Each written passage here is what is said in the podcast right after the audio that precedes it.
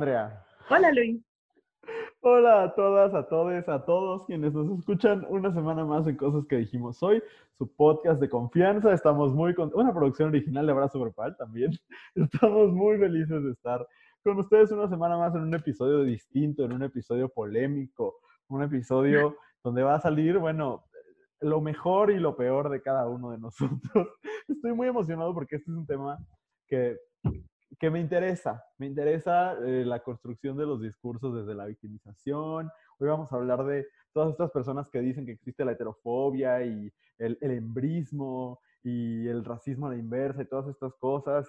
Y, de, inicio vamos a partir de que ustedes, igual que nosotros, creen que no existe, porque todos nos lo hicieron saber en sus comentarios. Pero vamos a estar haciendo análisis del discurso, Andrea, una estrategia de, de los estudios culturales. Pero lo vamos a hacer en el tono de cosas que dijimos hoy. ¿Cómo estás, Andrea?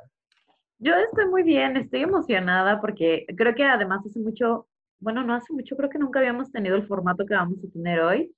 Entonces va a estar interesante, va a estar innovando, Innovando. Ajá, siempre buscando ser punta de lanza, ah, ¿verdad? Pero... Así es. Oigan, pero antes de, empezar con cualquier cosa, vaya usted a su navegador y escriba abrazogrupal.com y ya estamos en, pues en todos lados, desde cualquier parte del mundo. No sé si en China, ¿verdad? Pero hasta ahorita no, no sé si en China nos escuchen. Pero eh, ya tenemos nuestro sitio web. Entonces, eh, pues nada, visiten abrazogrupal.com. Ahí van a poder acceder a este podcast, al podcast de voces propias y a contenido que solamente va a estar en abrazogrupal.com. Entonces estamos muy emocionados de que eh, ayer se lanzó, bueno, ayer para ustedes, hoy para nosotros, se lanzó este sitio web que es un sueño que teníamos desde hace tiempo y pues nada, ojalá nos acompañen porque semana tras semana podrán, por ejemplo, leerme a mí todos los miércoles y leer a Andrea, todavía no sabemos qué día, pero va a haber, va a haber una sorpresa por ahí que estamos trabajando. Entonces, este, pues nada, de verdad estamos muy emocionados de, de tener este proyecto y Andrea, de una vez les platicamos también eh, porque hacer este podcast es muy bonito. La verdad es que, eh, pues, no, no, ganamos nada de esto, pero ganamos mucho, ¿no? Ganamos eh, todo el, el, amor que nos dan y todo. La verdad es que es nuestro momento más divertido y feliz de la semana. Pero, de todas maneras, es un montón de trabajo, requiere de inversión en el software que usamos para editar, en los servidores del sitio web y demás. Y entonces necesitamos su ayuda y para eso lanzamos una línea de playeras. Andrea, ¿quieres platicarles tú de la línea de playeras? Porque ya... Sí, sí, se les platica. Este, tenemos una línea de playeras con tres modelos muy maravillosos y uno de estos modelos los tenemos también en una sudadera para esta época que ya se empieza a sentir pues el frío, ¿verdad? Este, aunque aquí en León significa estar como a medio grado menos que costumbre, pero pues ya cualquier pretexto es bueno para ponerse una sudadera. Están muy padres los diseños y pues se trata de tener el orgullo para portarlo literalmente en todos lados y que comprando una de esas prendas nos ayudan a nosotros a seguir que este proyecto siga pues existiendo, funcionando, este, y pues nada, apóyennos, cómprense su playerita bonita y además la campaña está súper hermosa, entonces vayan a darle amor. Así es, entonces, eh, bueno, esto lo hicimos en colaboración con una marca de aquí de León que se llama Tan Chidas y si ustedes quieren su playera o su, sudadera, solamente tienen que ir al Instagram de Abrazo Grupal, arroba Abrazo Grupal, y ahí nos la piden y se les da el precio, se les da, eh, estamos todavía en preventa, entonces, eh, la verdad, les sale muy bien, les sale barato y pueden ayudarnos a seguir haciendo lo que hacemos. Y bueno, después de este anuncio, ahora sí, vamos a iniciar con la parte más venenosa del episodio, la queja de la semana andamos venenosos el día de hoy. Entonces, Andrea, ¿quieres empezar con tu queja? Voy a empezar, aunque no creo que esta vaya a ser la parte más venenosa de, este episodio en particular. ¿eh? sí, sí. Pero sí traigo una queja y mira, bueno, primero les voy, a, les voy a poner en contexto. Para quien no ha tenido el gusto de visitar nuestro maravilloso estado de Guanajuato, este, en nuestra capital, ¿no? La ciudad de Guanajuato, hay un, pues es muy famosa por sus callejones y sus leyendas y tal. Y una de esas leyendas y callejones es la leyenda del Callejón del Beso, donde hay dos casas muy cerca y entonces hay como esta historia estilo Romeo y Julieta de, gente que se amaba pero no se podían ver y entonces se supone que es de buena suerte besarse en el tercer escalón y bueno, una cosa así este, chistosa, pues busquen, vayan y, y googleen Callejón del Beso y ahí está. Y son dos casas que están pues súper cerquita y los, pues los balcones están casi pegados y entonces parte de la, de la leyenda es que estos eh, jóvenes enamorados se besaban eh, de, de, balcón a balcón o brincaban de balcón a balcón, una cosa así. Y entonces un par, una pareja de chicas fueron a este, lugar eh, icónico de la ciudad y se tomaron su foto dándose un beso de balcón a balcón. Y alguien comenta, deberían de demandar esta imagen y a quien la difundió. No se puede perder el respeto y permitir que se rompa la moral y dañar la imagen de un patrimonio cultural de México. Y mira, la primera vez que lo vi, me enojé mucho porque la gente pendeja me hace enojar, pues su existencia me molesta. En este momento que lo vuelvo a leer, solo me da mucha risa porque digo, ¿qué se sentirá? Neta no tener idea de lo que pasa alrededor de ti. o sea, está cabrón. Y que tu, burbuja sea tan chiquita, pues de eso se trata. O sea, la leyenda del Callejón del Beso se trata de dos jóvenes que se traían ganas, de eso se trata, tampoco enaltezcas tu patrimonio cultural como si fuera otra cosa, era eso, se traían ganas y brincaban de balcón a balcón, seguramente a contarse historias de la Biblia, seguramente de eso se trataba David, pero pues esa, esa es mi queja de hoy, es como, está cagada, está cagado que la gente pues viva en su burbujita, ¿no? Ay, está muy estúpido, muy, muy estúpido. Y como personas LGBT es muy, muy desgastante que no podamos vivir nuestras vidas. No, no, deja tú las marchas, que evidentemente también tendríamos que tener la libertad de hacerlo, pero los actos más cotidianos, que todo acto cotidiano se tenga que convertir en una acción política, de verdad que no es algo que nosotros deseemos, es algo que, que la heteronorma nos, nos obliga a que así sea, que cada acto mínimo sea un acto de resistencia. Es muy, muy terrible. Ya no voy a decir más porque de eso vamos a hablar en el episodio, pero es muy terrible, Andrea, y, comparto tu queja y gente pendeja, de verdad. Ah, pero bueno, híjole, Andrea, es que tengo miedo porque tú no has visto este video y probablemente te enojes muchísimo como yo. Pero mi queja de esta semana, voy a poner en contexto, porque hay dos figuras importantes. Una de ellas es John Ackerman, él es eh, académico de la UNAM, eh, importante figura dentro de la 4T porque es esposo de la secretaria de la Función Pública, porque espero no estarla regando, pero según yo sí es de ella. Este, es, es estadounidense, pero naturalizado mexicano tiene buen rato acá, es, tiene una relación cercana con el presidente López Obrador, o por lo menos la tenía, desconozco si sigan en contacto, eh, y un gran defensor de la pseudoizquierda de Morena. Y por otro lado, Sabina Berman, escritora, eh, tiene eh, pues, material de diferentes niveles de calidad, pero sin duda muy reconocida, con una larga trayectoria, por ejemplo, en los medios de comunicación. Ellos tienen juntos, desde hace ya un buen rato, en el nuevo Canal 11, que se transformó a partir de la llegada de Moreno al poder y que la verdad es que ha estado haciendo contenidos muy alineados a la izquierda mexicana, eh, no lo digo ni, ni, ni como algo contrario ni, ni, a favor, simplemente como un hecho. Y entre esos, quizás su programa clave en este relanzamiento fue el programa John y Sabina, que es un programa que conducen John Ackerman y Sabina Berman. Eh, desde hace rato y, e invitan a figuras de la política nacional y platican con ellas y, y, pues ahí estaba. La verdad es que no creo que mucha gente lo vea, pero existe, existe desde hace tiempo. Eh, y bueno, ya, ¿no? Sucedió, existe el programa.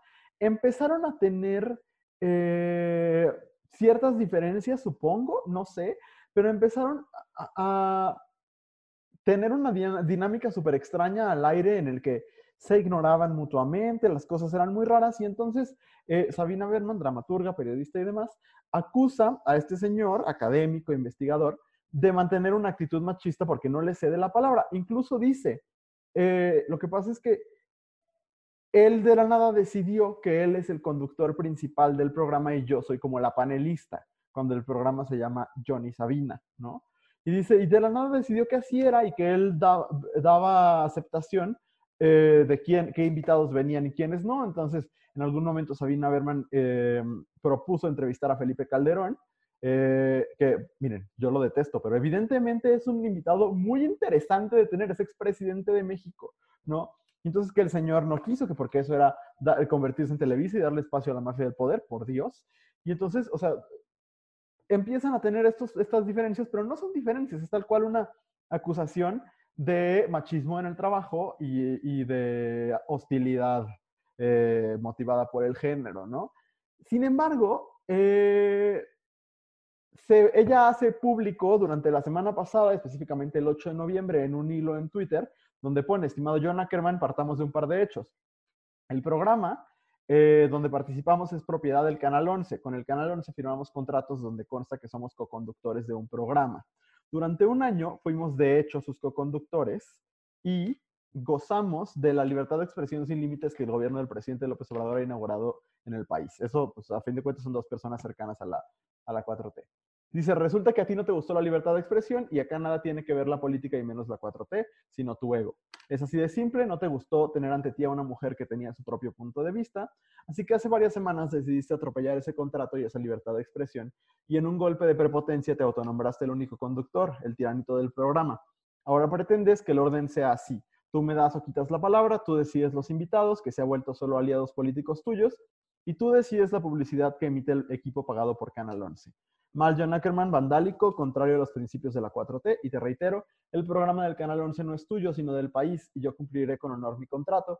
Agrego también lo que ya te dijeron en otras partes, la 4T no es tu licencia personal para robar y atropellar.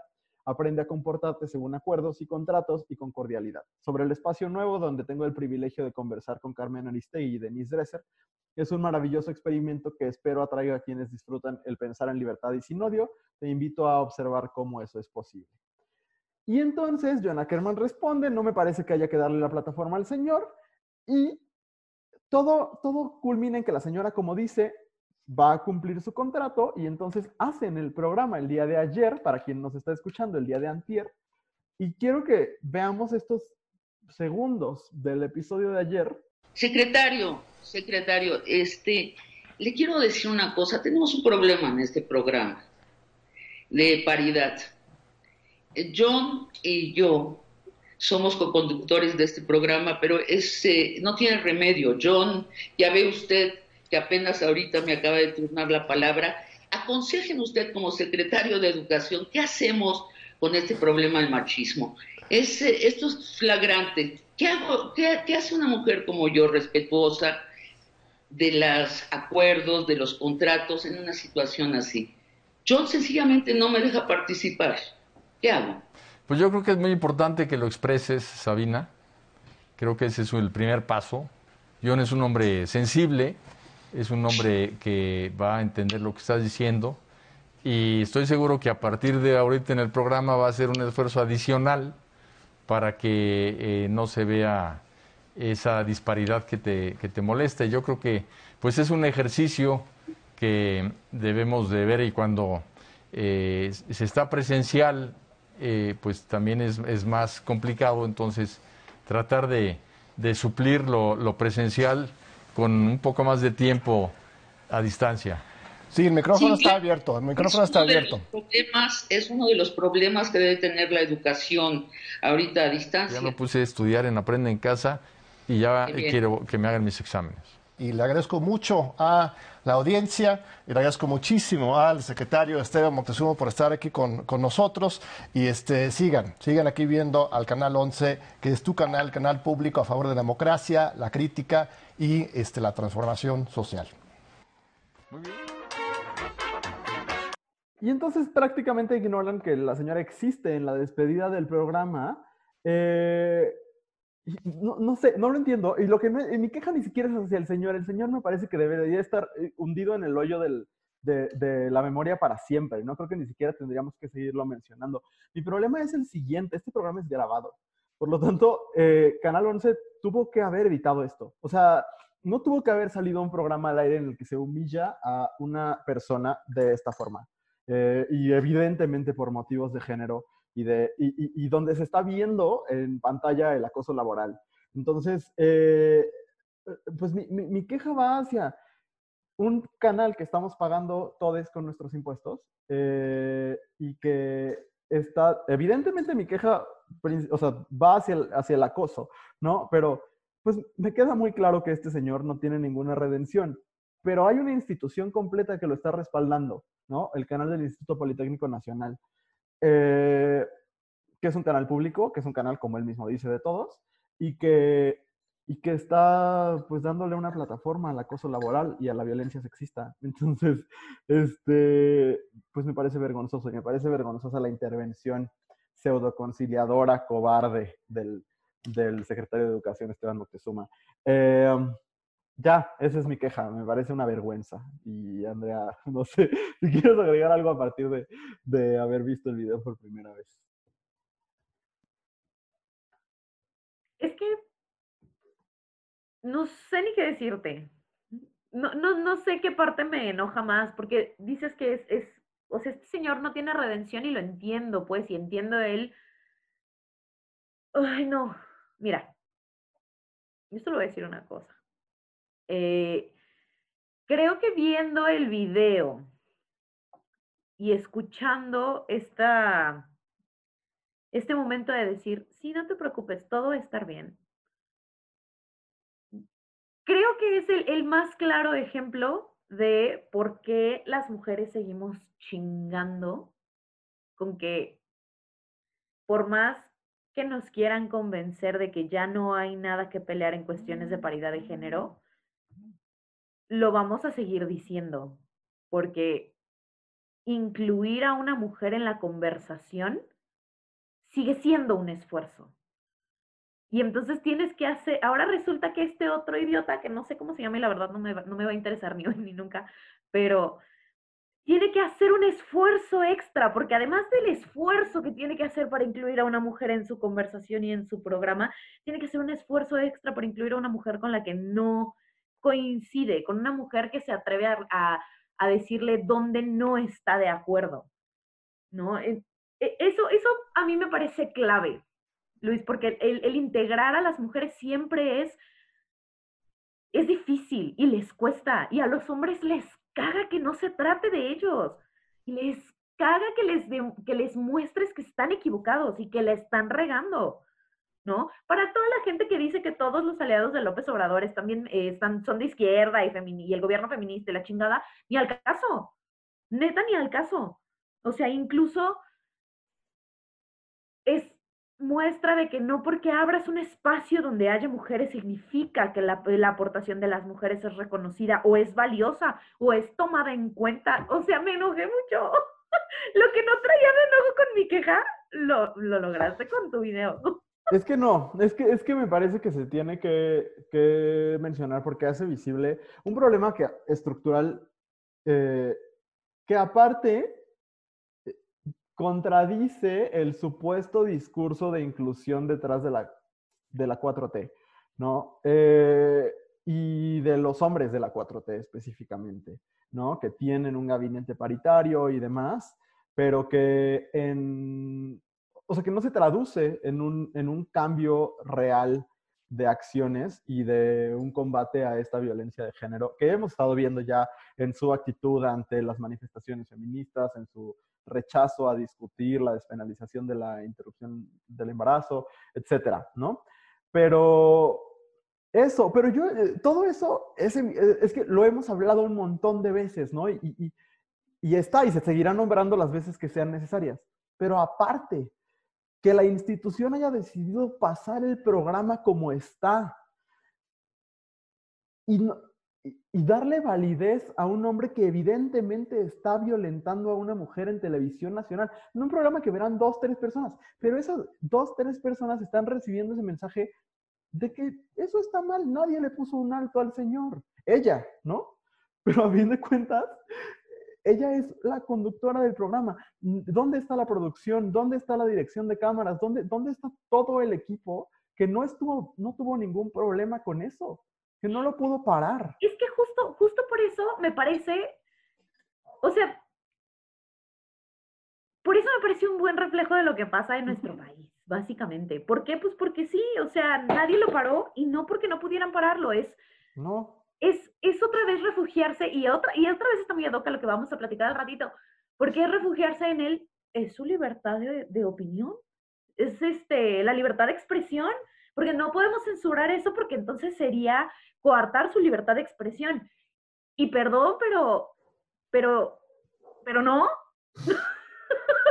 o sea, no puedes transmitir, no, sí puedes, porque lo hacen, ¿no? Y el decidir transmitir mensajes violentos y misóginos o resguardándote en la idea de la libertad de expresión, sí da una postura como institución y su postura ha quedado muy clara, ¿no? Nada más, yo insisto e insistiré toda la vida. Ahí está tu postura, no le estás escondiendo, le estás diciendo y se le estás mostrando a todo el país. Acéptala, abrázala y no, no cuentes que eres otra cosa.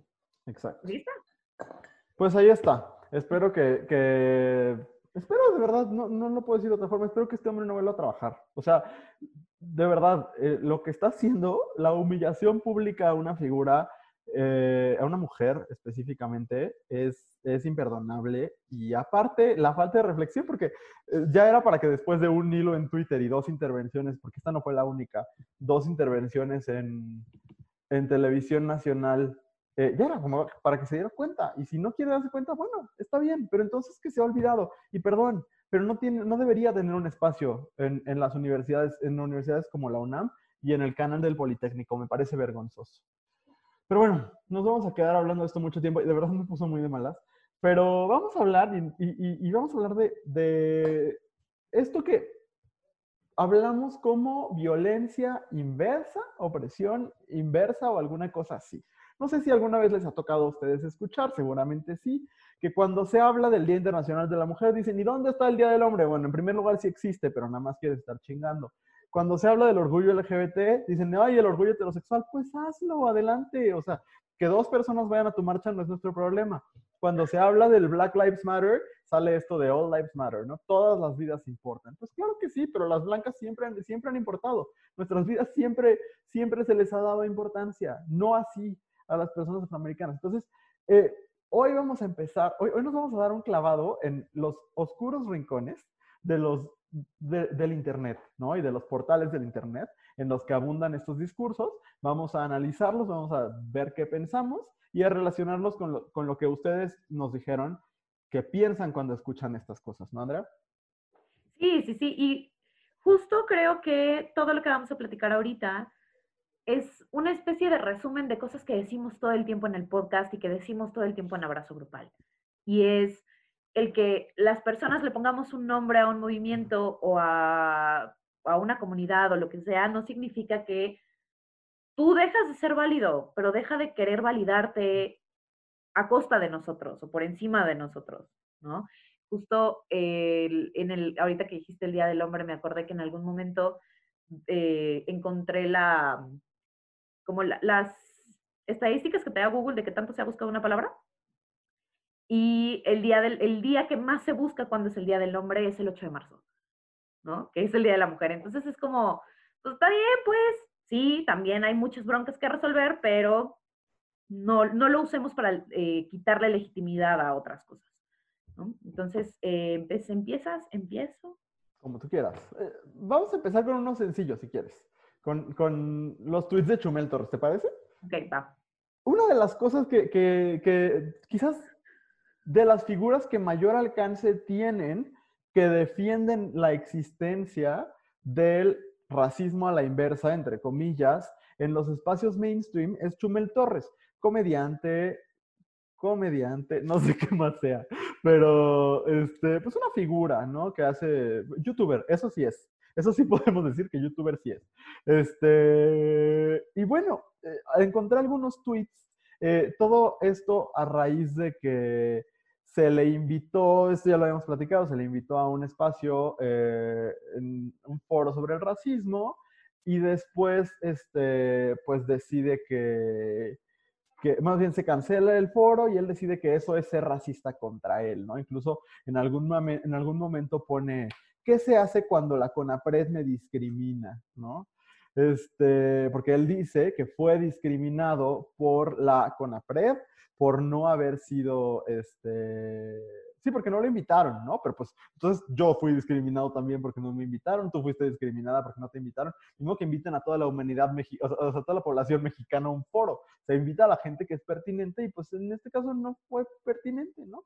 Y entonces, bueno, a partir de ahí se clavó mucho con esta cosa del racismo a la inversa y de que la gente es racista con él porque no lo quieren por ser güero, ¿no? Y entonces, este, ahorita les digo, el primerito que dice, este, está intentando ser muy transgresor y entonces el 14 de octubre pone este tweet. El racismo a la inversa no existe, pinche blanco, white, chica, hetero, opresor, asesino, violador. Pues mira, pues sí, o sea, pues sí, no existe. Y si eres blanco, y si eres white chican, y si eres hetero, y si eres opresor, ojalá no seas asesino, ojalá no seas violador, pero no, no te quita que eres todas las otras cosas, ¿no? Y entonces, pues tú estarás intentando ser muy irónico, pero la verdad es que las personas que tenemos una piel blanca en México tenemos un privilegio. Y, se nos trata mejor y por lo menos no, hemos, no se nos cierran las puertas por nuestro color de piel, ¿no? Y entonces, de verdad, uno, si este es el humor que Chumel Torres hace, pues sí habría que tomar unos cursitos, ¿no? Y, dos, o sea, creo que está bien claro. O sea, de verdad, esta cosa de decir, ay, pobre de mí, se me están, se me está discriminando, ¿no? Este, pone otro que dice, qué bueno que no existe el racismo a la inversa. Aquí un mensaje de tolerancia y paz, ¿no? Y entonces pone un, un mensaje de una mujer afroamericana que pone, que las mujeres blancas en muchos eh, momentos han estado eh, del lado equivocado. Esto eh, a partir de las cifras de que el 55% de las mujeres blancas votaron por Trump, ¿no? Y, entonces, mira, allá podrá haber una discusión que se tenga desde el feminismo, pero ¿qué tiene que estar haciendo Chumel Torres en esa discusión, ¿no? Y entonces, un hombre blanco, ¿no? Y entonces, así como yo tampoco le quiero entrar, pero qué bueno que no existe el racismo a la inversa. O sea, me parece que de verdad insistir, un señor que aparte tiene un montón de dinero, un montón de seguidores y que nunca se le ha callado, que perdió un programa de HBO, pero eso fue porque hizo declaraciones muy desafortunadas, que él diga, eh, ay no, es que pobrecito de mí, son racistas porque soy güero, me parece patético, ¿no, Andrea? Lo es, y creo que todo esto tiene que ver y, que va a estar saliendo porque pues viene de ahí, de una negación a reconocer el privilegio, ¿no? Porque hablamos de privilegio, privilegio, privilegio todo el tiempo, pero siempre nos gusta hablar de privilegio cuando hablamos de los otros, de como si, como si el privilegio fuera algo malo. El privilegio no, o sea, es desafortunado que exista, sí, pero no es algo malo si lo usas para el bien, güey. O sea, si tú desde tu privilegio haces cosas chidas para los demás, pues chingón, para eso debería ser, ¿no? O sea, no, pues tristemente en el mundo y en la realidad en la que vivimos, no, no todos podemos estar en las mismas circunstancias, pero si así naciste, chingón. Pero a la gente le caga, le caga entender que sí hay cosas que se salen de ti. Y el hecho de que no las, o sea, de que tú no hayas hecho nada al respecto, no significa que tú te puedes lavar las manos y decir, pues yo qué. No, habla de, una insensibilidad profunda y de unas ganas de no querer ver. Porque es eso, es no querer ver, no es que no, lo, no exista o no haya nadie que te lo diga. A lo mejor si, si ese fuera el argumento hace unos años sería como, está bien, nadie le sale. Y eso está como mal pedo. Pero ahorita, ahí está. ¿no? Y les encanta, les encanta de verdad. Y digo, a todos nos encanta porque todos tenemos privilegio de cierta manera, pero si nos pesa decir, híjole, es que esto me pone por encima de otras personas y está culero, ¿no? Es, y está culero que otras personas no tengan acceso a esto o este alcance o esta credibilidad solo por haber nacido con una pigmentación de piel diferente, por la suerte que tuviste de nacer en una familia que tenía dinero, porque es puritita suerte, o sea, es un asunto de lanzar una moneda, ¿no? Eso, eso, eso es lo que a mí me enoja mucho con el discurso del racismo inverso. Decir, como es esto de no querer aceptar que la mayoría de las cosas a las que tenemos acceso o no, no tiene que ver con nuestros méritos, tiene que ver con la suerte. Claro. No, y, aquí, aparte hay una cosa clave. Todo nació de un berrinchito porque se le desinvitó, o más bien se canceló un foro. Le hicieron otro y fue, y el foro fue interesante. Él terminó siendo totalmente humillado, pero, pero el foro fue muy interesante. La cosa es, de verdad, esta, e, esta frustración de que, de no caber en un lugar cuando cabes en todos, cuando estás acostumbrado a caber en todos. Entonces, en uno no cabes, uno no es para ti. Y entonces dices, opresión. Pero hay personas que no caben en ninguno, que no hay, piensa en una persona que es morena y aparte es LGBT, aparte es mujer y aparte tiene discapacidad. Ahí está difícil caber en algún lugar. ¿no? Porque el mundo está diseñado para los hombres blancos heterosexuales, ¿no? Cisgénero. Y entonces, y ricos, ¿no? Y, guapos. Y, guapos. Bueno, ahí ya no va a entrar Chumel, pero todos los demás, este, sí entra, ¿no? Y entonces dices, pues en realidad lo que te está despertando es que te estás dando cuenta que hay un lugar, por primera vez, donde no cabes. Y es lo, que siempre decimos y que ni modo se tiene que repetir, de verdad a los hombres les caga que las cosas no se traten sobre ellos. Está, y, y mira, está bien, a mí tampoco me gusta que las cosas no se traten sobre mí, ¿no? Yo soy muy protagónica y me gusta que se trate de mí, pero de eso a, querer a huevo estar en espacios donde no te toca, donde toca escuchar. Hay que aprender a escuchar, ¿no?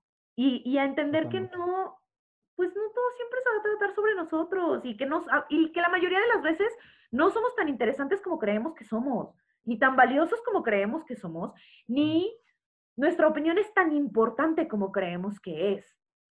Claro. Sí, y en esta cosa de a todos les ofende, todo les ofende a todos y es la cultura de la cancelación, honestamente, ¿a cuántas personas se les cancela en el Internet y siguen teniendo su trabajo y sus mismos ingresos y su misma base de seguidores? De verdad, el decir, es como el macartismo otra vez y es la lista negra. No, man, o sea, nadie se está quedando sin trabajo. Ojalá, de verdad, ojalá mucha gente que no lo merece, que no merece las plataformas que tiene, las dejara de tener, pero ni siquiera está pasando. Entonces me parece lamentable. Sí, es un rollo de victimización que dices, híjole, ojalá, ojalá le pusieras esa intención y ese drama a cosas que, ojalá usaras tu plataforma para el bien, güey. O sea, sí, ojalá usaras tu plataforma para el bien en lugar de para quejarte de pobrecito de ti. ¿no? Exacto. Muy bien. ¿Qué tienes tú, Andrea? ¿Dónde, ¿En qué lugares oscuros del Internet entraste? Mira, esto, esto es una cosa que me, me hizo reír. O sea, Porque es una página o, un grupo, pues, que se hacen llamar Super Happy Fun America. Ándale. Super Happy Fun America. ¿no? O sea, así el... Y de hecho tienen un loguito que tiene como letras de circo y dice, so much fun. O sea, de verdad suena como esas historias de terror que te contaban en los noventas de gente que te quiere vender drogas. Así parece, ¿no? Este... Y entonces ellos lo que dicen es, bueno, ellos promueven el straight pride, ¿no? El orgullo heterosexual. Y tienen una petición de, en las siglas LGBTQ, incluir la S de straight. O sea, que sea LGBTQ. Lo mismo. ¿Cómo no se trata de mí si yo soy el protagonista del mundo? No, no, no, pero aparte tienen esta estampita padrísima de como una, una especie de, de Wonder Woman, pero, pero conservadora, este, que dice, hay que incluir la S porque es más inclusivo de esa manera. Y mira, o sea, está... Ay, mira, acabo de leer esto porque dice, después de todo, sin nosotros no habría LGBT. Y yo, ok, y aparte, híjole, no sé, tienen un meme hermoso abajo. Bueno, no es un meme, me queda claro que no es un meme para ellos, pero para mí sí lo es, porque está una foto de un hombre así, tocándose la cabeza en frustración, ¿no? Sufriendo, y dice, si les digo que soy heterosexual, aún así les caeré bien. Y abajo una nota. No sé. no estés este, apenado de ser quien eres. Y mira, guay. O sea, este asunto, mira, es que es como un, un doble discurso que además se maneja esta, esta página de nosotros que somos parte de, porque hay que ser incluyentes con todos, porque tú existes porque yo existo, ¿no? Este, y tú me, me, vas a rechazar si no soy como tú, y eso no es incluyente, y es, es esto que decías ahorita, de por qué no se trata de mí si yo estoy en todos lados, y mira, la verdad es que sí existe, o sea, las personas queer, LGBT, etcétera, existimos porque existían personas hetero, pues fíjate que no, realmente existimos porque dos personas decidieron que era buena idea coger sin condón. Realmente por eso existimos, no por la existencia de las personas hetero. O sea, te puedo decir de muchas personas que no son hetero que han cogido sin condón con personas del, del sexo opuesto y que podría terminar en embarazos. O sea, no tiene nada que ver. No, no, Andrea, y, y esta cosa del orgullo heterosexual, a ver, uno, yo lo que noto, primero, mi diagnóstico sería envidia. O sea, como esta cosa de, ¿por qué tienen un, eh, un evento donde pueden jotear a gusto y se la pasan chido y can, Bike les canta a Madonna? Eh, pues háganlo ustedes también. O sea, e, ese no es el problema, pero ¿cuándo va a existir el orgullo heterosexual? Existe todos los días. O sea, el mundo es un desfile del orgullo heterosexual. Ir a la Plaza Mayor es un desfile del orgullo heterosexual. Ves a las parejas heterosexuales agarrándose de las manos, besándose sin miedo a que alguien les aviente un golpe por estarlo haciendo libremente. Se rituales de apareamiento en plena plaza pública, cualquier display de heterosexualidad en cualquier partido de fútbol que hay cada semana, by the way. es eso, es el orgullo heterosexual existe porque es el día a día. La única razón por la que tenemos todavía que tener un momento de orgullo LGBT es porque se nos, no se nos está permitiendo que el orgullo LGBT se viva todos los días. Todavía no, por más que hemos dado un montón de pasos, todavía el, el sentirte orgulloso de ser parte de una comunidad resiliente, sobreviviente y demás, se sigue cuestionando todo el tiempo. ¿Por qué eres orgulloso? Es algo normal. Pues sí, pero tú no lo tratas como algo normal, entonces déjame vivir mi momento, ¿no? Y, a ver, es que a, mí, a mí lo que me, me mueve mucho de esto es, de verdad, porque aparte está esta cosa de, yo quisiera estar ahí, quisiera, incluyanme en sus marchas, pues te, te incluiré cuando no te quieras tomar una foto, subirla y ser el protagonista de la historia en el único día que tengo para protagonizar yo, ¿no? Esa es la cosa. No es que no te queramos, no te queramos como aliade, no es que no te queramos permitir nombrarte aliade, es que un momento no se tiene que tratar de las personas hetero y cis. Y ese momento lo estamos buscando. Y perdón, pero eso no es que no, no es discriminación. Hicimos un meme que salió el domingo pasado ¿no? Que, que decía, qué bendición, algo así como, qué bendición, amanecí y otra vez no soy un vato hetero, ¿no? Y bueno, que no es lo mismo que usted, lo contrario a lo que ustedes predican de la tolerancia y no sé qué. En primer lugar, aquí no se predica nada, no somos sacerdotes. Y en segundo lugar, todo, desde hace mucho tiempo, desde el principio de la humanidad, quienes han tenido la oportunidad de subirse a un escenario y burlarse de las minorías son las personas heterosexuales, cisgénero, blancas, hombres, ¿no?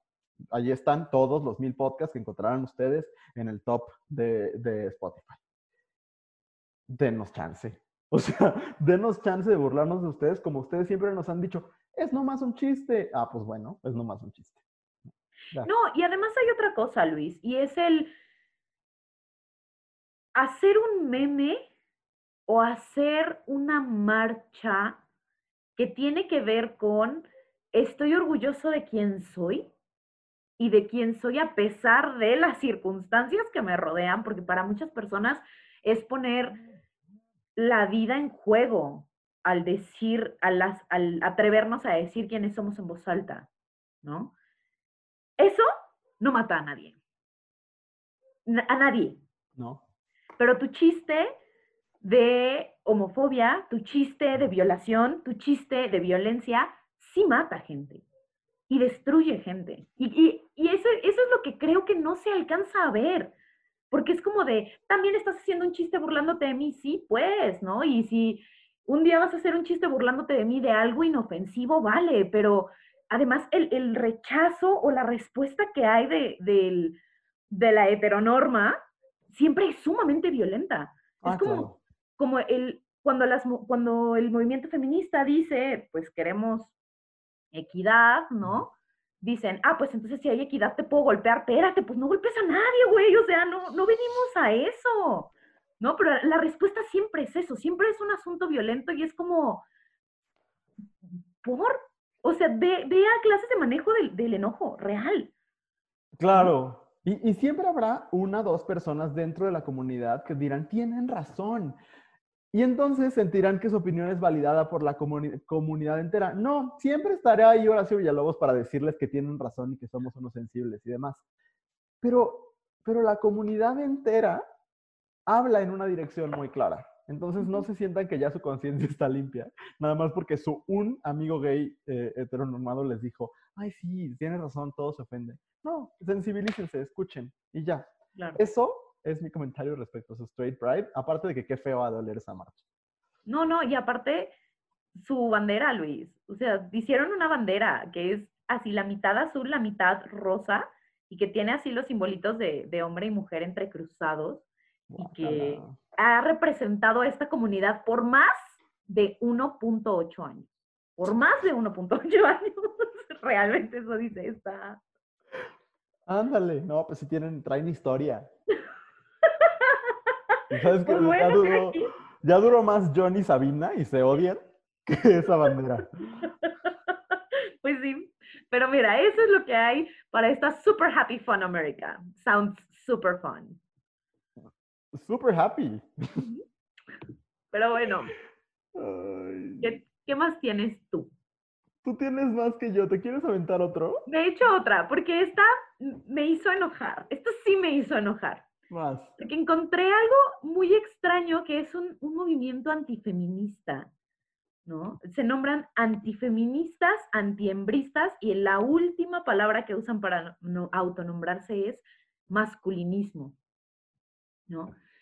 Y lo que el masculinismo predica, fíjate, dice, se trata del movimiento que lucha por la igualdad entre el hombre y la mujer. Está entrecomillado mujer. ¿Y cómo por qué o qué? No sé, pues no sé si son las mujeres de Amentis o no sé, no sé qué pasa por su cabeza. Este, pero desde el punto de vista de los hombres, ¿no? Como si el mundo no tuviera suficientes puntos de vista de hombres already. Eh, sus partidarios defienden las necesidades de los hombres y aseguran que la supremacía de la lucha feminista ha debilitado sus propios derechos. Güey, mira, mi... yo no sé en qué mundo viven, güey. O sea, yo de verdad quiero vivir en ese mundo donde el movimiento feminista es tan exitoso, tan escuchado, tan tomado en cuenta en este, los congresos, que ya los hombres sienten que nadie les hace caso, que son violentados, que, o sea, no porque quiera que violenten a los hombres, pero sí en ese universo de que paralelo en el que ellos viven, donde el movimiento feminista ha tomado todo, ya ha protagonizado todo y ahora las mujeres queremos el fin de los hombres, ¿sabes? O sea, realmente quiero vivir en esa realidad.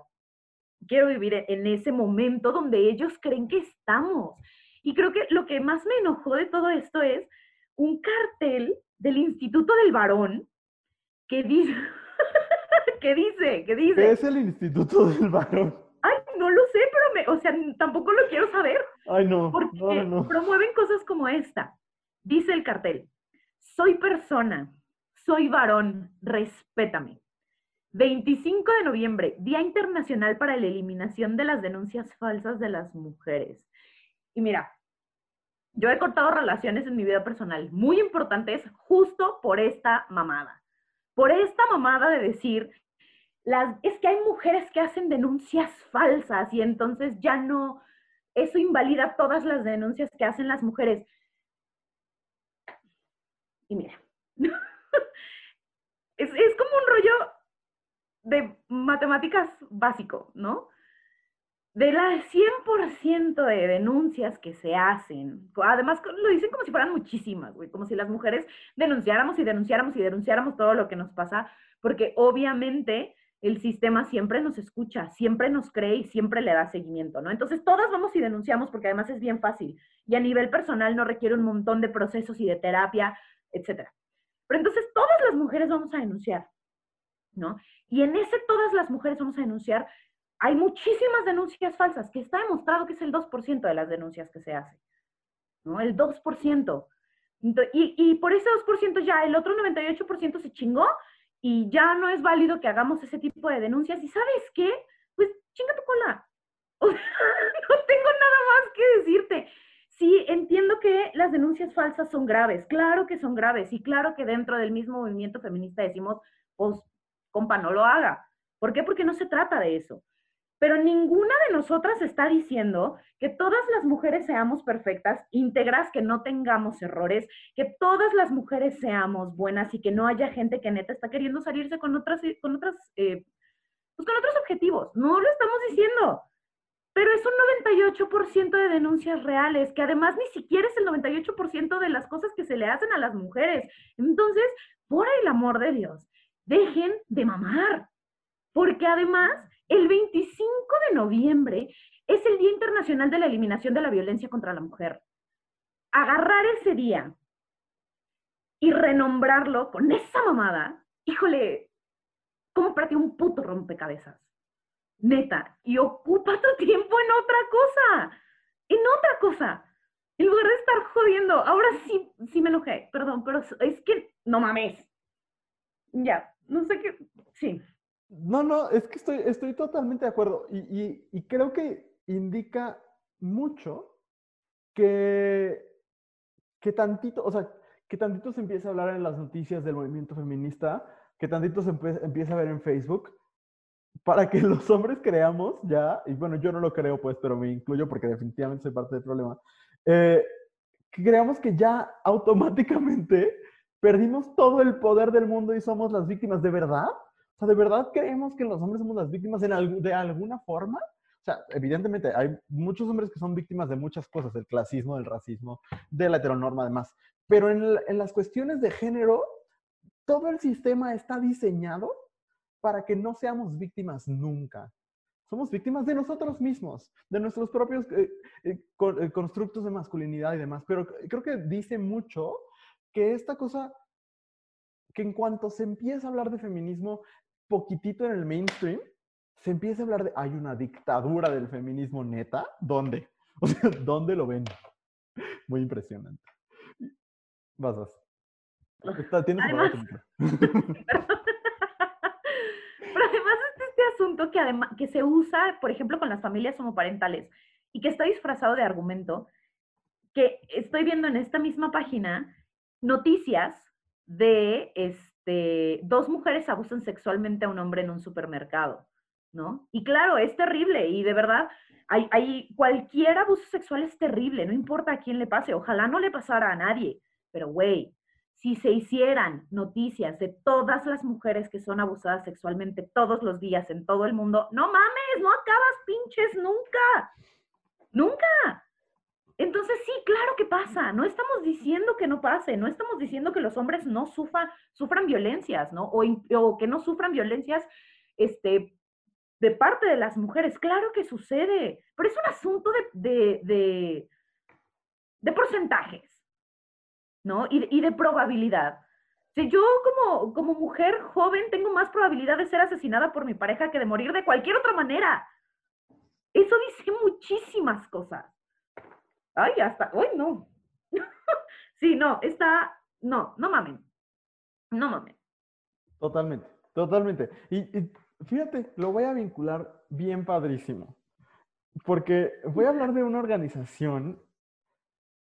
Voy a decir el nombre porque confío en el criterio de nuestros seguidores de no, de no caer ante sus contenidos. La organización se llama Dilo Bien, seguramente alguien les, porque son de, hay una sede aquí en León, seguramente alguien les mandará este, algún clip o alguna... Entonces, de una vez, digamos, no tenemos ningún interés en debatir con ustedes si eso es lo que a ustedes les interesa. Nuestra plataforma no es suya ni nunca lo será. Pero este, esta organización se dedica a, entre comillas, defender la vida y la familia, ya sabes, ¿no? Y, y, y estuve como dándome un clavado en sus contenidos y, híjole, pues me dio mucha pena porque aparte están diseñados como en un espacio, en una cosa así como muy feliz y como de todo, todo positivo y somos los que verdaderamente defendemos la vida y a las mujeres y demás, porque el lobby gay, eh, todas estas cosas que ya saben que, que son sus, sus, este, sus palabras que siempre utilizan. Y encontré un montón de cosas donde prevalece lo que hemos dicho, Andrea, la victimización una y otra y otra vez. Y según estas personas, hay algo que se llama el lobby LGBTTIQ, ¿no? Que primero ellos se quejan de que, de que son muchas letras y ellos son los que usan más letras. Este, pero dicen que este lobby LGBT, es decir, cabilderos, pues personas que presionan a los gobiernos, les están eh, quitando su derecho de educar a sus hijos y los están oprimiendo y todas estas cosas, ¿no? Y entonces, en 2019, ante la marcha del orgullo LGBT, que por cierto fue la marcha en la que yo estuve, una marcha muy bonita, este, ponen esto que dice, el día 15 de junio, en el marco de la manifestación del lobby LGBTTIQ, realizada en las calles de la ciudad de León, Guanajuato, integrantes del movimiento internacional Dilo Bien se manifestaron de manera pacífica a la altura de la calle Madero, esquina 13 de septiembre. El objetivo era el evidenciar la noticia, evidenciar, porque para evidenciar noticias no son las marchas, pero bueno, que estremeció a la sociedad guanajuatense con mayúscula, guanajuatense es con minúscula, dilo bien, conocida bajo el título Pareja de mujeres mata a su hijo por no querer vestirse de niña. Es lamentable el hecho de que los grupos que conformaron esta manifestación no marquen una postura pública en torno al tema, pues al final del día integrantes de su comunidad fueron los actores materiales del crimen cometido. A ver, pausa. Bajo esta lógica, no sé, el cuando, cuando fue el asesinato de Cumbres, todos los habitantes de Cumbres son eh, culpables de ese asesinato o de todos los asesinatos de Charles Manson, todas las personas con las mismas características que él, de piel, de género, de qué, son exactamente culpables. Porque si le vamos a jugar a eso, creo que las personas heterosexuales, una vez más, salen perdiendo. ¿no? Entonces, como y los hombres heterosexuales en específico. Entonces, me parece muy vergonzoso estar leyendo esto y estar viendo esta victimización de no me dejan hablar. En primer lugar, puedes hablar, tan, tan puedes hablar que pudiste hacer tu publicación, ¿no? Y pudiste tomar tus fotos que no se te peló, no se te peló porque el espacio no era para eso. En primer lugar, la, noticia era falsa. En segundo lugar, porque la comunidad LGBT más iba a tener que pronunciarse sobre una noticia. Eh, entonces, todas las personas güeras nos vamos a tener que pronunciar cada vez que un güero mate a alguien. Es absurdo. Todas las personas, eh, no sé, mexicanas nos tenemos que pronunciar cada vez que un mexicano mate a alguien. Pues imagínate, no estaríamos callados nunca. ¿no? Como me deslindo de esto, pues me, deslindo de todo, ¿no? Es absurdo, absurdo. Y esta idea de que existe un, organismo todopoderoso de personas LGBT que están controlando las agendas educativas, eh, las agendas políticas y demás, de verdad, si se lo creen, viven dos neuronas en su cerebro. Porque donde hay un ápice de evidencia de que eso está sucediendo. Si eso estuviera sucediendo, yo, persona, LGBT en León, Guanajuato, me podría casar sin necesidad de un amparo. Y no es real, no es parte de, no, es un hecho, ¿no? Si eso estuviera sucediendo, las personas trans tendrían acceso a, el cambio legal de identidad. Y tampoco es un hecho. Si eso estuviera sucediendo, no sería raro la foto del balcón, de, bueno, del, ¿cómo se llama esa cosa? El callejón del beso, que, de la que habló Andrea al inicio del, del episodio. No sería raro, sería parte de la normalidad, porque la diversidad sería tomada como, como pues, parte de la vida y ya, y no como algo escandaloso. Pero sigue tomándose así. Y la verdad, ustedes lo saben. Lo que pasa es que la estrategia de la victimización les funciona. Les funciona como estrategia de ventas porque ganan de esto y venden sus libros y sus conferencias. Y les funciona como manera de seguir manipulando a las personas. Pero ustedes saben que no es cierto. Entonces, no tengan la cara de, venir y vendernos, con esto cierro, cosas como el foro, la verdad detrás de los métodos anticonceptivos. El foro, eh, pues, la verdad detrás de los métodos anticonceptivos es que ojalá tus papás los hubieran usado. Luego, experiencias pro vida con Alison González, Uriel Esqueda y Víctor Pasillas. Sí, dos hombres cisgénero. ¿Cuáles son sus experiencias pro vida? No sé, no lo sé. Y por último, foro, soy libre como mujer, porque en el siglo XXI las mujeres no son verdaderamente libres, sino que en realidad son víctimas de la ideología de género. Chinga a su madre. De verdad, no, esa expresión es sexista. Váyanse la chingada. Y, terminaron, terminaron peleándose con una institución, no voy a, voy a hacer lo más ambiguo posible, pero esta, este, hay un post del 2019 donde se pelean con una institución educativa de aquí de la ciudad porque no los dejaron hacer su evento en eh, su evento pro vida, pro familia y, que los están censurando. Perdón, pero los espacios privados deciden quién entra y quién no entra, ¿no? Y, y yo aplaudo que en los espacios educativos pues no entren los fascistas. Perdón. Ya, eso es mi intervención. No, no, es que, mira, esta, a mí lo que me impresiona mucho es la gente porque ahorita tú lo decías, Luis, ustedes saben que no es cierto, pero hay tanta gente que cree que sí es cierto. sea, que ese discurso de víctima de pobrecitos de nosotros, pobrecitos de nuestros niños, que les van a enseñar esas perversiones de no sé qué, hay gente que sí se lo cree. Gente que cree que es cierto y que, y que lo comparte en los grupos familiares y que dicen, es que pobrecita de nuestra familia, ¿quién va a pensar en los niños? ¿Quién va a salvaguardar a, a nuestras infancias? Y es como, híjole, me parece muy, muy preocupante eso. No, no la gente que está consciente de que no sucede, ¿no? Y no las estructuras que saben que siguen diseñadas para que la diversidad no tenga cabida, sino la gente que se lo cree. Y que aún, y que está, no, no, la gente que estudió, que fue a la universidad, que tiene una carrera universitaria, una formación, y que aún así, o sea, son como los ginecólogos queriéndote hablar de métodos anticonceptivos y de por qué tienes que tener un hijo antes de los 30 años y no te va a salir cáncer en los ovarios. O sea, ese tipo de cosas que es como, eso es lo que me preocupa. a, mí no, mira, sí me enoja, pero más que enojarme me aterra. Me aterra cañón. Y, esas personas que se la creen, que a mí también me aterra muchísimo, Andrea, eh, están siendo víctimas de los otros. O sea, están siendo víctimas de un, sistema. Ese sí es un sistema y ese sí es un grupo de cabilderos que tienen nombre y apellido y que están en todos los partidos. Están en el PAN, están en el PRI, están en el PS, están en Morena, están en todos lados, que están empujando para que no tengamos derechos. Y eso sí los pueden encontrar porque no son de closet. Ahí están, son antiderechos abiertamente. Y estas personas están cayendo ante estas imposiciones ideológicas, porque esas sí son imposiciones ideológicas. ¿no? Entonces, es horrible por todos lados. Por un lado, sí, aterra que la gente se lo crea y como dices, gente con estudios, gente que no, que, no, gente que ha sido muy privilegiada en su formación académica, ¿no? Y por otro lado, es muy preocupante que sí hay personas que sí saben que esto no es una realidad, pero que están empujando estas noticias falsas y que están empujando estas ideas porque les conviene, porque les conviene políticamente y porque les conviene económicamente. ¿no? Ahí tenemos, afortunadamente Trump perdió las elecciones, pero se echó cuatro años y se echó cuatro años gracias a estas noticias que generaron miedo en la población gringa. Es lo mismo que está pasando acá y qué triste que no nos demos cuenta. No, claro, y la, verdad, Luis, qué triste que solo les genere miedo cuando lo hace alguien que es diferente a ellos. ¿no? Porque este asunto de este, dos eh, mujeres matan a su hija porque a su hijo porque no se quería vestir de, o sea, porque no quería usar vestido. Híjole, ¿no les aterra de verdad todas las noticias que hay de papás que violan a sus hijas? ¿Eso no les aterra? ¿Neta? O sea, e, eso es lo que a, mí eh, no, cabe en mi cerebro.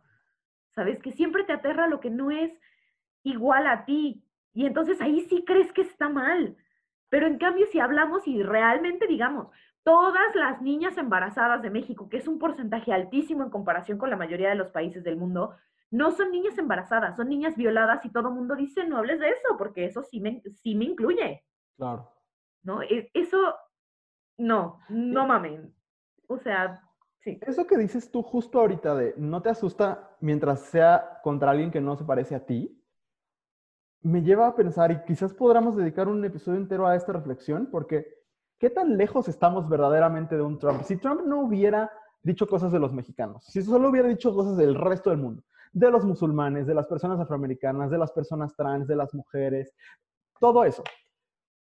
Honestamente, ¿cuánta parte de la población mexicana no lo apoyaría? Eso, eso me aterra muchísimo, porque, porque esa figura está a punto de aparecer y, y me da mucho miedo. De verdad me da mucho miedo. No estamos tan lejos como creemos de un, de un Trump.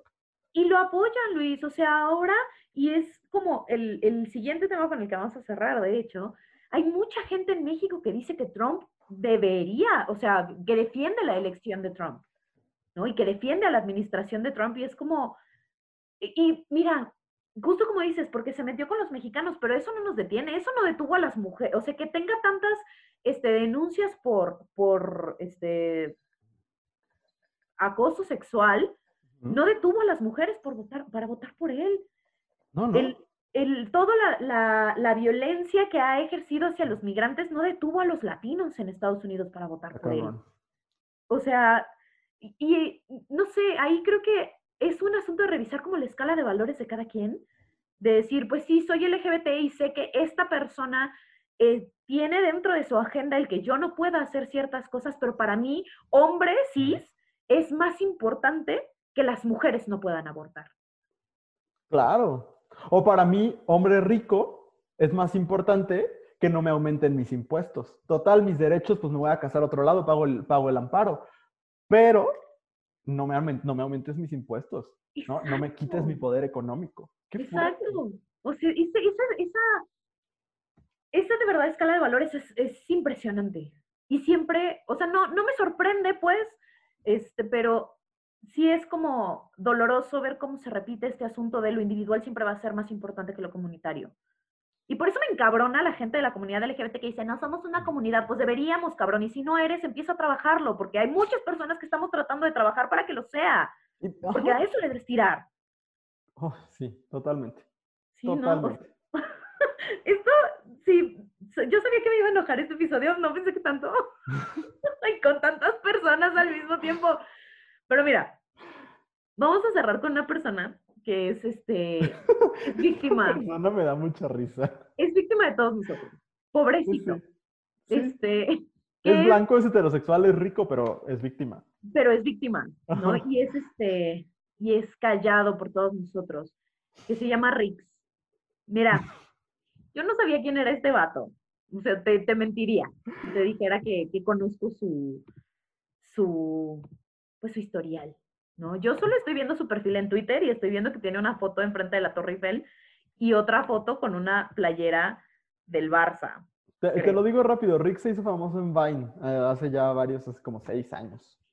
Amén. O sea, en fin, yo pensé, honestamente cuando lo vi pensé que era futbolista, se me olvida que todos los hombres hetero usan playeras de fútbol por algún motivo. Este, pero bueno, este señor ha sido víctima de todo nuestro odio y de toda nuestra censura por por hacer, yo lo conocí por sus tweets sobre el nuevo orden mundial. Y de él estar cansado de esta pandemia, le llama. Pero a mí lo que me parece interesante y que se vincula con lo que estábamos platicando ahorita, es que tiene un tweet del 2 de noviembre que dice, si gana Trump, los medios de comunicación y artistas de la élite invitarán al pueblo a unirse a las protestas a lo largo de los días, meses, generarán mucha violencia con la intención de desestabilizar su gobierno y posteriormente intentar un golpe de Estado y cambio de poder, por el bien del mundo, que gane Trump. A mí me dio mucha risa, pero me, preocupa también, porque este, este habla como predicador, tal cual, ¿no? Y poco más adelante en su timeline tiene un maravilloso tweet, bueno, no es un tweet, es un retweet, que dice, se burlan de Rix y Patti Navidad, pero le creen al títere de López Gatel. Y mira, claro que nos vamos a burlar de, de Rix diciendo que el COVID no existe, ¿no? Diciendo que por el bien de la humanidad que gane Trump, diciendo todas las pendejadas que dice en su Twitter. Pero mira, compa, eres libre de tuitear lo que quieras. Y nosotros seremos libres de, de reírnos de lo que tuitees, porque básicamente así funciona. No, burlarnos de ti no es opresión, compa. Claro. un poquito, busquen el diccionario, mínimo. Pero es súper preocupante, Andrea, porque, por ejemplo, Paco de Miguel tiene un podcast con Rix. Un podcast, un programa de televisión, un no sé qué sea, no lo veo. A mí, yo, Paco de Miguel me da risa cuando invita a las señoras. Este, eh, Rix tiene 2.3 millones de suscriptores en YouTube, por ejemplo. Hace poquito al programa Pinky Promise que produce Sensei Media, se le invitó para, no sé para qué, evidentemente no lo vi, pero es preocupante porque ¿qué es un deal breaker para nosotros? O sea, ¿qué, te hace dejar de seguir una persona si no esto? O sea, si no alguien que defiende un fascista, si no alguien que desinforma, que, que, se la pasa diciendo cosas como que el COVID no existe, que es una conspiración, perdón, alguien está taladrando aquí en mi casa. Este, pero de verdad, entonces, si no esto, ¿qué? Y es muy preocupante y qué miedo. Y sí, es lo mismo que Pati Navidad, nada más que este es blanco y no sale en Televisa y no es, no es vinculado como con lo, no, me gusta usar la palabra como con lo corriente, sino es vinculado con un niñito fresa, ¿no? Y entonces, al parecer, ahí no hay problema, no lo entiendo. Yo tampoco, yo tampoco. Y, ah, por cierto, acabas de abrir un OnlyFans para teorías de conspiración. Entonces, por si alguien, por si te interesa, Luis, ir a escuchar sus teorías conspiratorias del nuevo orden mundial y por qué este, todo esto fue creado para mover las economías del mundo a favor de China y tal, pues adelante, ahí está. Pueden escuchar a Rix hablar de teorías conspiratorias, alguien que tiene cero preparación y cero interés en prepararse para poder hablar de algo, ¿no? Cada quien puede dar su opinión, sí, pero neta, dejen de validar este tipo de opiniones, ¿qué onda? Exacto. Bueno. Bueno, por último, Nada más vamos a platicar sobre, bueno, no platicar, vamos a mencionar lo que ustedes eh, piensan de todo esto, porque tiene mucho que ver con lo que, con lo que ya mencionamos, por eso no, lo, lo, dijimos hasta el final, pero llegaron un montón de aportaciones, les agradecemos mucho y ahorita se las, las voy a leer rápido, ¿te parece, Andrea? Va. Sí, bueno, alguien dice que real clown shit, ¿no? Pues sí. Alguien dice, pues son mamadas, sí, sí son mamadas, es lo que hemos estado diciendo una y otra vez. Rix es un pendejo, alguien literalmente mencionó a Rix, lo cual me encanta ponen en alguien blanco que está encerrado en su burbuja de privilegio y se ofende por todo, totalmente. Orgullo heterosexual y la opresión que sufre la gente porque ya no puede decir nada, también, eso ya lo, lo, platicamos. Privilegio de raza y clase, que creo que sí, ¿no, André? O sea, una de las, de las conclusiones a la que podemos llegar es todo esto surge a partir del privilegio, ¿no? Y de la ceguera que, que provoca el privilegio. Así es. Eh, bueno, no me gusta, eh, dice, es un síntoma del retraso mental, no me gusta usar esas palabras, pero de, sí, colectivo del mundo heteronormado, pendejadas, una excusa para victimizar a los victimarios, pues para victimizarse solitos realmente, este, mm, que no existe, el opresor no puede ser oprimido, pienso en que la gente es ignorante y nada más quiere ser la víctima. Aquí voy a hacer una pausa, no quieren ser la víctima, ¿no? Porque cuando se les diga, a ver, pues éntrale, ¿no? Éntrale a, a ver cómo es la realidad de quien no vive eh, la heteronorma, de quien no vive siendo beneficiada, beneficiado por el patriarcado, este, por, por, de, quien no, de quien sí sufre del racismo, pues no le van a entrar, ¿no? Nada más le entran a sentirse la víctima, a pintarse como la víctima. A ser la víctima no lo creo. Un chiste, necesidad de atención, eh, gente privilegiada queriendo a huevo ser oprimida, lo mismo, más bien verse como oprimida, no creo que serlo. Eh, que son cosas que no existen, no existirán. Eh, huye, esa me encantó, porque sí, cuando alguien les diga eso, pues mejor huyan, cuelguen, etc. Eh, ¿Qué más? Pues son cosas muy parecidas, que son personas que hablan de sus privilegios, necesidad de educarse, pues sí, pero la verdad, todos estos son adultos. Para educarse a los 20 años, a los 30, a los 40 años hay que querer educarse. No, y además educarse en dónde? Ah, porque, o sea, hay gente muy educada que, te insisto, ha ido a la universidad y tiene sus degrees y lo que quieras, y pues sigue siendo un imbécil. Sí, alguien nos ponía, por ejemplo, señores de 45 para arriba. Pues sí, ¿no? ¿Eh? También habrá de 16, de 25, de todos lados. Tristemente es un problema que no se ha acabado, ¿no? Y que no, no, no terminará con, con, con esta generación. Ojalá sí, ¿no? Pero no parece al menos. Eh, y dice, machitos blancos haciendo que el tema se trate de ellos porque tienen que ser el centro siempre. Es un buen cierre, ¿no, Andrea? Sí, y creo que es como full circle, porque justo partimos de él, pues no todo se tiene que tratar de ti, no todo se trata de nosotros todo el tiempo. Y creo que, porque por ahí en algún momento luego la gente pregunta, bueno, es que, ¿y yo como persona privilegiada qué hago? ¿no? O sea, sí, ok, ya reconocí mis privilegios y sí ubico que no me toca ahí, pero entonces, ¿qué hago? Pues mira, lo que te toca es escuchar, callarte y escuchar, ¿no? Porque en, en este querer, en este discurso de yo ya soy super woke y estoy consciente de mis privilegios, ahora qué me toca hacer por estar diciendo tantas veces que ya estás consciente de tus privilegios, sigues sin escuchar qué necesitan otras personas, ¿no? Y creo que, pues es eso, ¿no? Eh, y escuchar y aceptar que no todos los espacios son para, para todas las personas. ¿Por qué? Pues porque a veces hace falta un espacio que sea solo para nosotros. Cuando todo el mundo se trata de los vatos blancos, hetero, pues heterosillos, mm. pues a veces necesitamos un espacio donde no estén. Y es válido y respétenlo. O sea, real, si, si crees que eres tan woke como para necesitar un espacio dentro de estos movimientos, pues entonces eres suficientemente woke para entender que no es tu espacio y que, toca respetarlo. ¿no? no, y que honestamente ellos están llenos de espacios sin nosotros, ¿no? O sea, todo, la mayoría de los espacios donde hay poder hay pocas mujeres, hay pocas personas LGBT, hay pocas personas no blancas, hay muy pocas personas con discapacidad.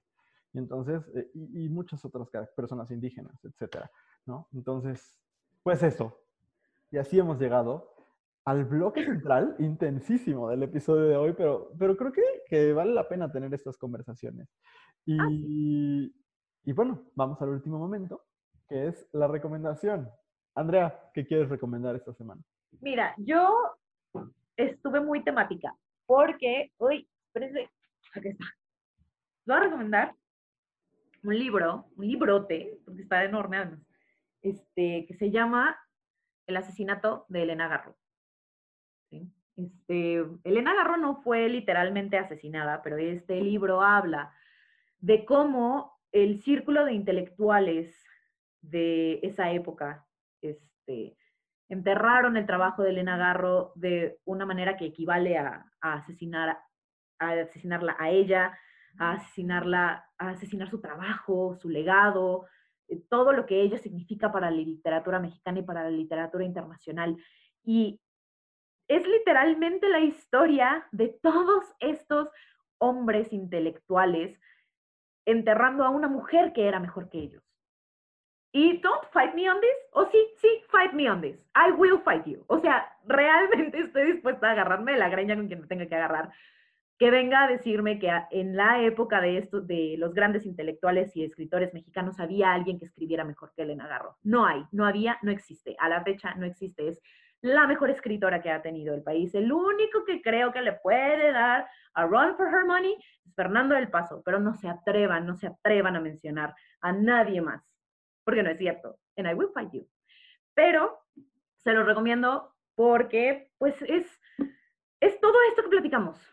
Es cómo las estructuras realmente están hechas para eso, para que no brillemos, para que sigamos sin existir por completo, existiendo a medias, existiendo a sombras de otras personas, y que aún así nos digan, bueno, pero se te hizo el favor, se te hizo el favor de publicarte, se te hizo el favor de que tengas este librito, se te hizo el favor, pues vives a la sombra de Octavio Paz, ¿qué más puedes pedir? Un chingo, un chingo, ¿no? Entonces, hay, sí es un, libra, un librazo, pero está bien padre. Y ya, eso voy a recomendar. Muy bien. Muy bien, fíjate que yo voy a, terminar con una nota muy ligera, pero, pero me conmovió mucho, incluso te pasé el video, Andrea, y, un contenido muy heterosexual, de hecho. Pero en el canal de Casa Comedy TV, el, el episodio más reciente de ñam ñam extravaganza, el, el, programa de Ricardo Farril, en el que él, Alex Fernández y el hermano de Ricardo Farril, que es un hombre con una discapacidad intelectual, eh, graban un comercial de pollo. Es, es, un contenido que aparentemente es muy superficial, que es como, ah, jaja, qué chistoso. Pero, híjole, estos dos, eh, bueno, Alex Fernández tuvo eh, un hermano con discapacidad que, falleció.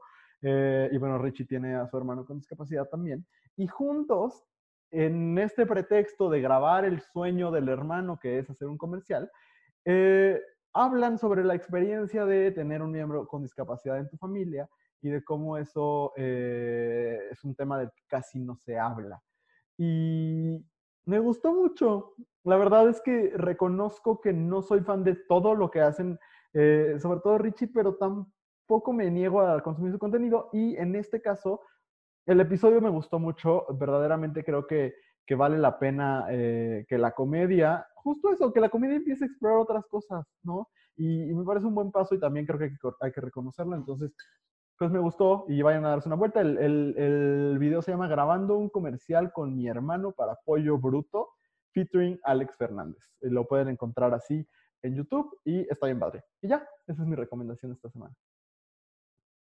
Muy bien, pues se acabó. Creo que hace mucho que no teníamos un episodio tan intenso como este. Y tan largo, yo creo y tan largo, pero creo que se dijeron muchas cosas importantes, que siempre medio hablamos, pero hoy sí creo que le entramos con todo y pues persona en casa que, que nos ve, nos escucha, este, si solo nos habían escuchado también ya nos pueden ver porque estamos en YouTube también, con aspiraciones de, de un día este, vivir de esto que hacemos básicamente, pero este, si escucharon algo que les resuena, que están de acuerdo, que no están de acuerdo, también se vale, escríbanos y, y platiquemos, ¿no? Y, y, pues justo sigamos teniéndolo sobre la mesa porque cuando parece que la conversación ya se acabó, no se acaba, ¿no? Entonces cuéntenos qué piensan, dónde lo han vivido, etcétera.